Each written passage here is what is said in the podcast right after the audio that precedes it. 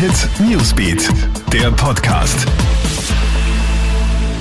Schönen Montagabend wünsche ich dir aus der Krone Hit Newsbeat Redaktion Jeremy Fernandes hier.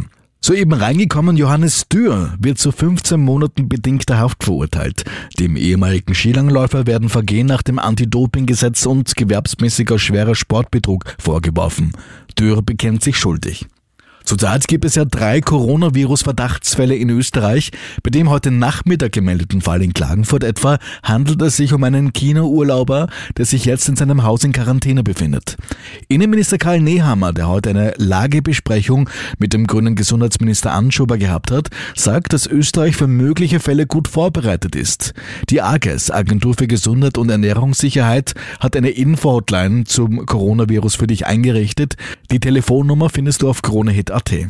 Und das Burgenland wird künftig von den Sozialdemokraten alleine regiert.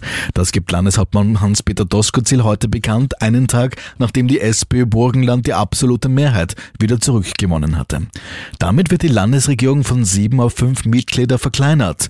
In Sachen Sicherheitspolitik habe man nun eigene Vorstellungen. Das heißt, Doskozil schickt die FPÖ in die Wüste, das freiheitliche Prestigeprojekt Sicherheitspartner soll es also künftig nicht mehr geben. Das war soweit dein Update für den Montagabend. Weitere News findest du auf KroneHit.at und regelmäßig natürlich in diesem Podcast.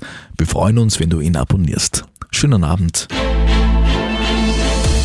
KroneHit Newsbeat, der Podcast.